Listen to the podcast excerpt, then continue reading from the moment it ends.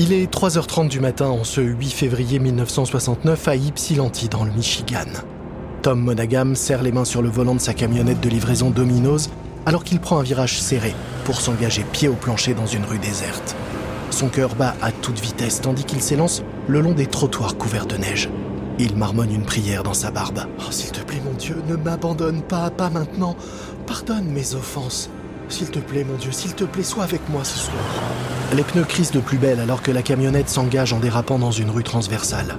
Il roule vers le centre-ville à tombeau ouvert lorsque d'un coup son estomac se noue. Oh non, non, non, non, non, non, non Monagam tape du plat de la main sur son volant.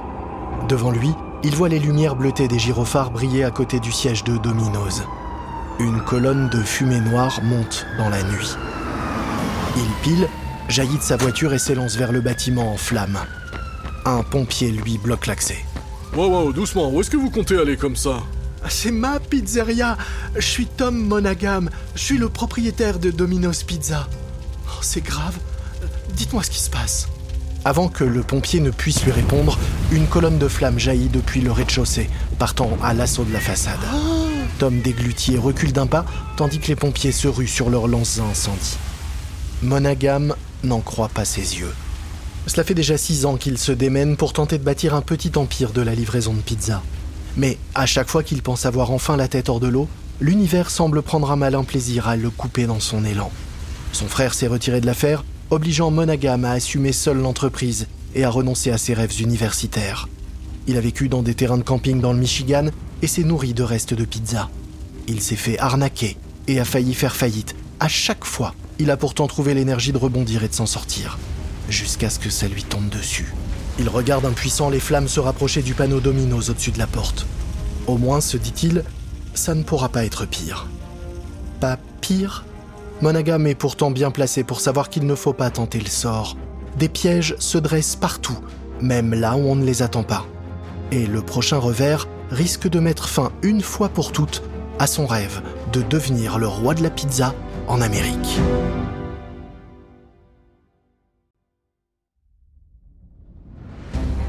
Vous écoutez Guerre de business de Wandery.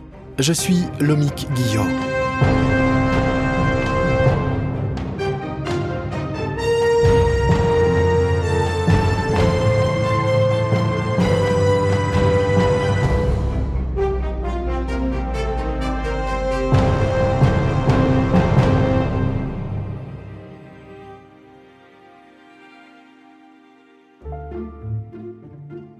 Née dans les rues animées de Naples, en Italie, la pizza est aujourd'hui l'un des plats les plus consommés au monde. Mais ça n'a pas toujours été le cas. Avant la Seconde Guerre mondiale, on mangeait peu de pizza en dehors du sud de l'Italie et des quartiers italiens des grandes villes américaines. Pourtant, sa recette est irrésistible, même dans sa forme la plus basique, avec sa pâte moelleuse, sa sauce tomate et son fromage fondu. Et si vous y ajoutez quelques ingrédients supplémentaires comme du pepperoni, des anchois ou même de l'ananas ou de la viande à kebab, alors la pizza devient un plat avec une palette de goûts et de combinaisons pratiquement infinies que l'on peut retrouver même sur les tables les plus raffinées. Sa popularité en a fait une industrie qui pèse aujourd'hui plus de 130 milliards de dollars par an. En essayant de ne pas trop vous donner faim, nous allons revenir dans cette nouvelle saison de guerre de business sur la confrontation entre les deux géants américains de la pizza. D'un côté Pizza Hut et de l'autre Domino's Pizza. Leur rivalité vieille de 60 ans n'a pas seulement popularisé la livraison de nourriture à domicile, mais elle a aussi créé un engouement mondial pour la pizza. À tel point que ces enseignes, autrefois de petites affaires locales, sont maintenant présentes dans de très nombreux pays. C'est en 1958 que cette lutte acharnée a débuté, dix ans avant l'incendie du siège de Domino's Pizza. Voici notre premier épisode, Lancé de pizza. Nous sommes au début de l'année 1958 à Wichita, dans le Kansas. Une femme d'âge moyen fait irruption dans le petit supermarché local. Elle a une permanente et des yeux dans lesquels brille la détermination. Elle tient dans la main un journal plié et fonce droit vers la caisse. Dan Dan ah, Où est Dan? Un jeune homme de 25 ans aux cheveux sombres sort de l'arrière-boutique. C'est Dan Carney, le beau-fils du patron. Il connaît bien cette femme, c'est Molly, la patronne du supermarché. Eh Molly, qu'est-ce qui te met dans cet état? Dis-moi Dan, tu penses toujours à lancer ton affaire? Ouais, ouais, c'est sûr, mais je sais pas encore dans quoi me lancer. Molly lâche le journal sur le comptoir. Tu sais que je cherche toujours ce que je pourrais faire du terrain vide juste à côté du supermarché. Ouais. Eh bien, pourquoi est-ce que tu n'y ouvrirais pas une pizzeria? Hein Et une quoi? Une pizzeria? Une pizzeria, c'est un endroit où on vend des pizzas. Dan a l'air dubitatif. Euh, Je suis pas sûr, Molly. J'ai mangé qu'une seule fois de la pizza et j'ai pas trop aimé. Eh bien, Dan, moi j'apprécie pas toujours de diriger ce supermarché, mais ça veut pas dire que j'arrête pour autant. Et puis, regarde. Molly feuillette le journal et s'arrête sur un article qui parle de l'engouement pour les pizzas sur la côte ouest et est. Ils disent qu'il suffit d'un four à 200 dollars, un local, et c'est bon, t'es lancé. Alors, qu'est-ce que t'en penses? Dan survole l'article. Il est écrit que la pizza est en vogue et qu'une bonne pizzeria peut engranger plus de 7000 dollars de recettes par semaine. En effet, une pizza ne coûte que 20 cents à produire, mais elle se vend jusqu'à 1,50 dollar. Une marge dont les restaurants de burgers ne peuvent que rêver. Au fur et à mesure de sa lecture, Dan est de plus en plus convaincu. Le business de la pizza nécessite un faible investissement, la demande est énorme et les profits potentiels sont colossaux. De plus, à Wichita dans le Kansas, il n'y a aucun concurrent. Tu sais, Molly, ça a l'air d'être une bonne idée, mais... Mais quoi, enfin? Mais Je sais pas comment faire de la pizza. Eh bien, dans ce cas, dépêche-toi d'apprendre. Dan Carney se met donc au travail. Il entraîne avec lui dans cette aventure son frère Frank. Et comme ils ouvrent leur pizzeria dans un petit kiosque en briques, le nom est tout trouvé, Pizza Hut. Il trouve un cuisinier qui a autrefois travaillé dans une pizzeria pour leur apprendre à faire des pizzas, mais pas de chance, le chef a oublié la recette de la pâte à pizza. Il leur donne à la place celle de la baguette. Le résultat donne une croûte aussi fine et croustillante qu'un biscuit. Mais les frères Carnet n'ont pas le temps de trouver une autre recette et ouvrent donc leur pizzeria. Nous sommes en mai 1958, c'est l'inauguration de Pizza Hut, et l'endroit est bondé. En vue de cette soirée, les frères Carnet ont invité toutes les personnes qu'ils connaissent à venir découvrir leur restaurant. Et apparemment, toutes sont venues. Les invités sont tous des membres de la famille, des voisins, des amis, des gens de l'église ou des copains de l'université. Chaque fois qu'un des 25 sièges se libère, il est immédiatement récupéré par quelqu'un d'autre. Son carnet pour prendre les commandes à la main, Frank Carnet accueille les derniers arrivés, un jeune couple. Bonjour, bienvenue à Pizza Hut. Vous souhaitez commander? L'homme fixe le menu un peu paniqué. Il voudrait faire bonne impression devant son amoureuse, mais il semble totalement perdu devant la carte. euh, ah ben, je, je sais pas, il y a pas mal de choses. Je. ah, et- et vous savez quoi Dites-moi ce que les gens prennent d'habitude. Frank sourit. On lui a posé la même question toute la soirée. Eh bien, la plupart des gens commandent la pepperoni, c'est de la saucisse italienne. Ah, eh ben ok, alors va pour la saucisse italienne. Frank transmet la commande à son frère Dan qui est en cuisine, coiffé d'une toque blanche. Dan étale la pâte et jette le disque en l'air, suscitant l'enthousiasme des clients. La base de la pizza est prête. Dan ajoute de la sauce tomate, de la mozzarella et le pepperoni, avant d'enfourner la pizza. Alors que la pizza est au four, un client s'approche. Dan, ce soir vous m'avez fait ma toute première pizza et j'ai adoré. Je reviendrai hein, et je passerai le mot à tous les gens que je connais pour qu'ils viennent eux aussi essayer. Merci beaucoup, monsieur. C'est très gentil de votre part. Mais euh, Dan, vous auriez pas quelque chose qui brûle là? Dan écarquille les yeux. Ah, la pizza. Il tourne sur lui-même et extrait la pizza du four brûlant. La pâte présente quelques points noirs de fromage brûlé. C'est pas idéal, mais il a pu la sortir juste à temps pour qu'elle soit encore comestible. Et pour ce soir, c'est largement suffisant. Pour la plupart des clients de Pizza Hut, c'est la première fois qu'ils goûtent de la pizza. Et qu'elle soit un peu trop cuite ou non, pour eux c'est une révélation. Le bouche à oreille fait son effet dans tout Wichita. Le journal local consacre une page entière à l'événement. Et les carnets perfectionnent rapidement leur talent de pizzaiolo. À la fin de l'année 58, Pizza Hut génère 1000 dollars de recettes par semaine. Se sentant pousser des ailes, les carnets décident d'ouvrir deux nouveaux restaurants Pizza Hut à Wichita. En l'espace de quelques mois, les nouveaux restaurants rapportent autant que le premier. Puis, les deux frères décident de se développer en accordant des franchises à leurs amis. En échange de seulement 100 dollars par mois, les premiers franchisés de la chaîne obtiennent les droits exclusifs d'ouverture de chaque pizzeria et ils peuvent même en ouvrir autant qu'ils veulent sur le territoire qui leur est attribué. C'est une affaire en or et un acte de générosité qui pourrait causer des problèmes plus tard. Les franchises ne sont pas des sources d'argent pour les frères Carnet, mais elles stimulent la croissance et font connaître la marque. Bientôt, Pizza Hut s'exporte de Wichita dans toutes les directions. Mais les frères Carnet ne sont pas les seuls à vouloir une part du gâteau, enfin de la pizza. Dans le Michigan, deux autres frères sont également sur le coup. Nous sommes en septembre 1960 dans la ville d'Ypsilanti, dans le Michigan, juste à côté de Détroit. Les frères Jean et Tom Monaghan se dirigent vers une pizzeria fermée. L'écriteau au-dessus de la porte indique Dominix. Jim Monaghan déverrouille la porte et fait signe à son grand frère d'entrer après lui. Jim a appris récemment que cet endroit était à vendre. Il veut se lancer dans le business de la pizza et il veut que son frère Tom soit son associé. Tom vient de quitter les Marines après trois ans et Jim pense que gérer une pizzeria leur conviendrait à tous les deux. Dans la journée, Jim pourrait ainsi conserver son emploi stable de facteur et Tom pourrait continuer à étudier l'architecture à l'université. Mais l'endroit est tout sauf transcendant. L'ensemble des surfaces sont recouvertes de poussière et il y a à peine assez de place pour deux petites tables et leurs chaises. Jim, c'est, euh, comment dire, euh, petit. Ouais, mais c'est juste à côté de l'internat de l'université. On aura plein de commandes à emporter. Tom ajuste ses lunettes, essayant d'imaginer de quelle manière il pourrait faire de ce lieu un succès. Eh bien, on pourrait proposer la livraison gratuite. Je pense que les gens apprécieraient qu'on leur livre leur pizza. Jim relève un sourcil.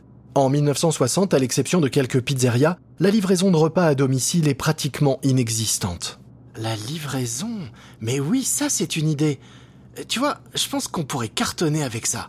Cet endroit a tout ce qu'il nous faut pour ça. Dominique a dit qu'on pouvait même garder le nom et qu'il nous apprendrait aussi à faire des pizzas. Il nous manque juste 500 euh, dollars. Jim regarde son frère en attendant. Tom grimace. En fait, je, n'ai pas cet argent. Mais ton service dans les Marines, t'as pas gardé quelques économies? Oui, oui, j'en avais, mais ensuite j'ai pris cet autostoppeur à Las Vegas.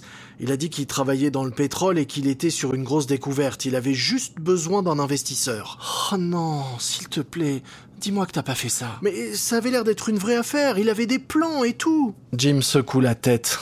des plans, tu parles. Oh Tom, ça se demandait comment t'as pu survivre à la maison de correction. Tom détourne le regard blessé. À l'âge de 16 ans, sa mère bipolaire l'a placé en maison de correction parce qu'elle ne pouvait pas supporter son côté rebelle. Il se souvient encore de la honte qu'il a ressentie et de la façon dont il a caché la vérité à ses camarades de classe. Sentant qu'il a un peu abusé, Jim change de sujet. Bon, bon, le, Crédit Union devrait pouvoir me prêter l'argent. Mais si j'obtiens le prêt, tu me suis? Tom acquiesce. S'il veut continuer à étudier l'architecture à l'université, il doit gagner de l'argent, et la pizza pourrait bien être la solution. Ce serait aussi une opportunité pour lui de passer plus de temps avec son frère. Lorsqu'ils étaient enfants, ils vivaient souvent séparés, Tom ayant vécu entre la maison de sa mère, sa famille, un orphelinat catholique et la maison de correction. Mais les espoirs de Tom ne vont pas se concrétiser.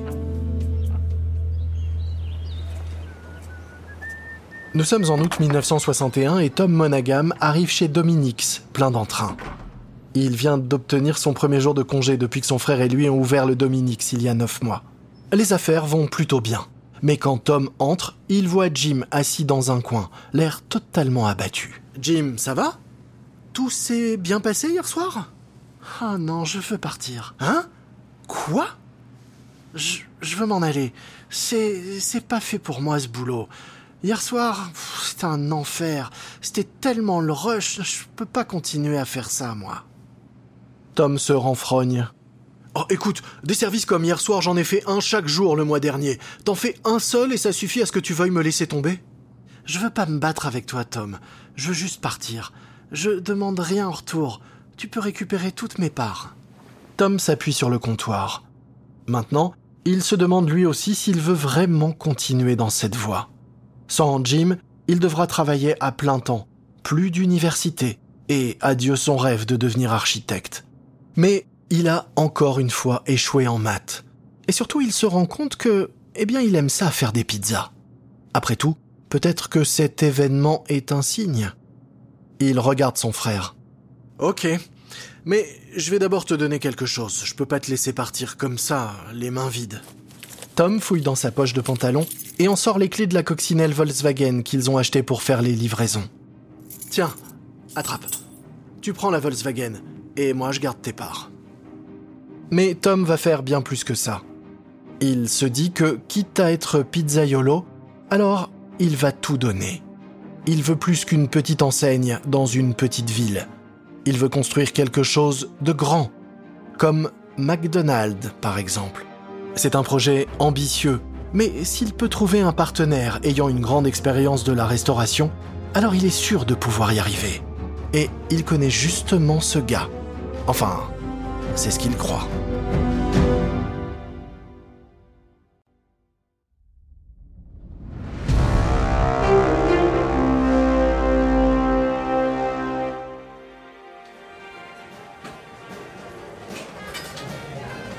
Nous sommes au début de l'année 1963 et la fête bat son plein au Shakey's Pizza de Parlour Tempe en Arizona. Sur la scène, un groupe de jazz joue tandis que le personnel se presse pour servir des pizzas chaudes et des bières aux différentes tablées. Mais tout le monde n'est pas là pour s'amuser. Dans une niche, les cofondateurs de Pizza Hut, Dan et Frank Carney, inspectent les lieux et cet endroit les inquiète.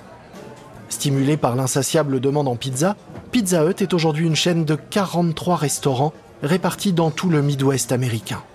Ils se sont développés ville après ville, avec rien de plus extravagant que quelques petites pizzerias ici et là. Mais à présent, l'expansion vers l'ouest de Pizza Hut va les faire entrer en confrontation directe avec une autre enseigne de pizza, qui, lancée de Californie, avance vers l'est, Shakey's. Fondée à Sacramento en 1954, Shakey's est maintenant la marque de pizza numéro 1 aux États-Unis. La chaîne possède déjà 100 restaurants et s'exporte rapidement vers l'Est à grands coups de franchise. Mais les frères Carnet ont du mal à décrypter ce qui fait le succès fulgurant de cette chaîne de pizzeria. La nourriture est italienne, mais avec une ambiance sonore façon Nouvelle-Orléans, un décor de pub anglais et de la bière allemande. Une autre marque de fabrique de l'enseigne, ce sont les blagues et jeux de mots inscrits sur les murs, comme sur la carte. Eh Dan, regarde ça. Ici, la pression, on ne se la met pas, on la boit. Dan fait la moue. Ouais, très drôle, ouais. Ouais, mais bien sûr, c'est ringard. Mais c'est clair que ça plaît. En fait. euh, Franck fait signe à la serveuse qui passe. euh, Excusez-moi, mademoiselle, mais tous les shakies sont comme celui-ci? Oh oui, vous savez toujours à quoi vous attendre avec Shakey's, où que vous soyez. Franck se tourne vers son frère Dan. Tu vois, c'est ça. Ils ont une formule, un, un concept, alors que nous, non. On fait couvrir des pizzerias, ils ont tout un aspect et un fonctionnement différent. Non, on doit revoir notre copie, créer une image de marque qui nous soit propre. Ok, mais comme quoi Un logo Une charte pour les restaurants? Les deux, oui, mais, mais pas uniquement. Peut-être qu'on devrait avoir un, un restaurant type, quelque chose qui dirait tout de suite ici, c'est Pizza Hut. Un peu comme les restaurants McDo avec leur arche dorée. Un sourire éclaire le visage de Dan. Lorsque les frères Carnet reviennent à Wichita, ils se mettent donc au travail. Ils créent une mascotte qu'ils baptisent Pizza Pete. Ils engagent un architecte pour designer un bâtiment type avec un toit rouge pour en faire la référence des prochains restaurants Pizza Hut. Ils donnent aux franchisés des instructions détaillées sur la façon dont doit fonctionner un Pizza Hut. Et pour la première fois, ils s'essayent à la publicité télé.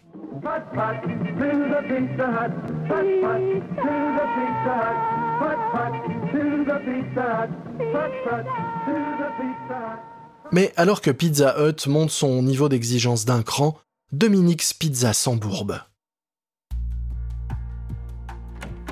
Nous sommes à l'automne 1964 à Ypsilanti dans le Michigan.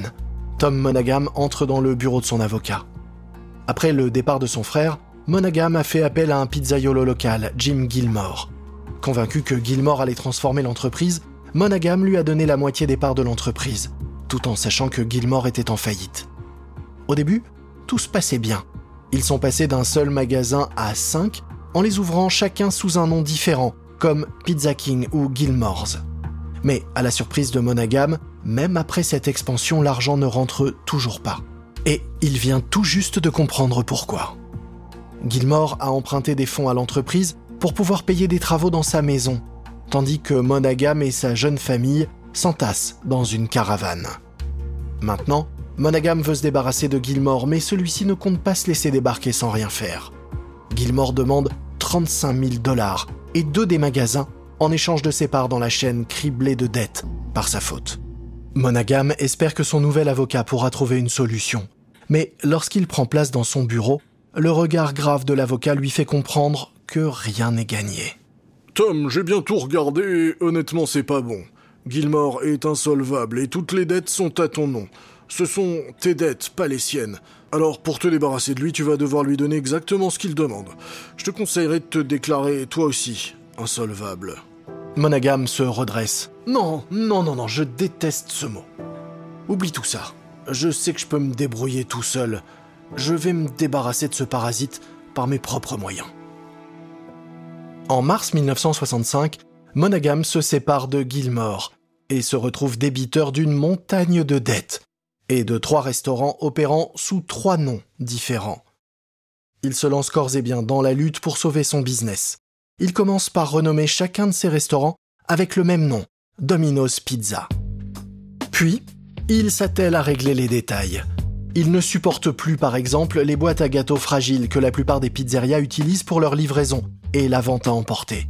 Il convainc donc son fournisseur d'emballage de mettre au point une boîte en carton ondulé spécialement conçue pour garder la pizza au chaud. Et il se fixe comme défi de livrer la pizza en 30 minutes après la réception de la commande. Pour y parvenir, il remanie constamment les cuisines, cherchant des moyens de gagner de précieuses secondes de cuisson. Il s'inspire également de son modèle Ray Kroc, le fondateur de McDonald's, et réduit le menu à sa plus simple expression. Deux tailles de pizza et de boissons, pas plus. Simple, facile et surtout extrêmement rapide à préparer. Et alors que les ventes de Domino's Pizza reprennent de la vitesse, les profits montent en flèche. En 1968, Monaghan a épongé les dettes de Gilmore et créé une entreprise qui se consacre corps et âme à la livraison rapide de pizza. Il sait que la livraison de pizza n'est pas encore une habitude, mais il est convaincu que c'est ce qui fera la force de Domino's. Après s'être forgé un business model, il commence à proposer des franchises Domino's Pizza dans l'espoir de faire décoller la marque. Jusqu'au moment où...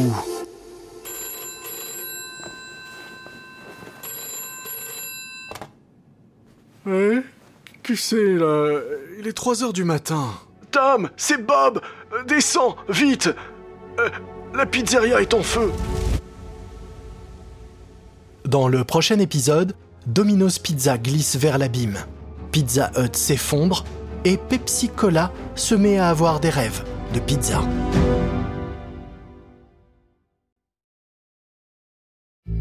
Vous venez d'écouter le premier épisode de Guerre de business Pizza Hut contre Domino's Pizza de Wandery.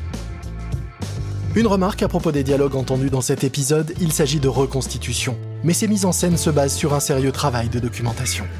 Je suis Lomik Guillot. Ce programme a été enregistré en version originale par David Brown. Écrit par Tristan Donovan. Karen Lowe est notre productrice et rédactrice en chef. Montage et production sonore Emily Frost. Sound design Kyle Randall. Coordination de production Emily Kunkel. Nos producteurs exécutifs sont Jess Stradburn, Jenny Lower Beckman et Marshall Lewy. Créés par Hernan Lopez. Pour Wandery.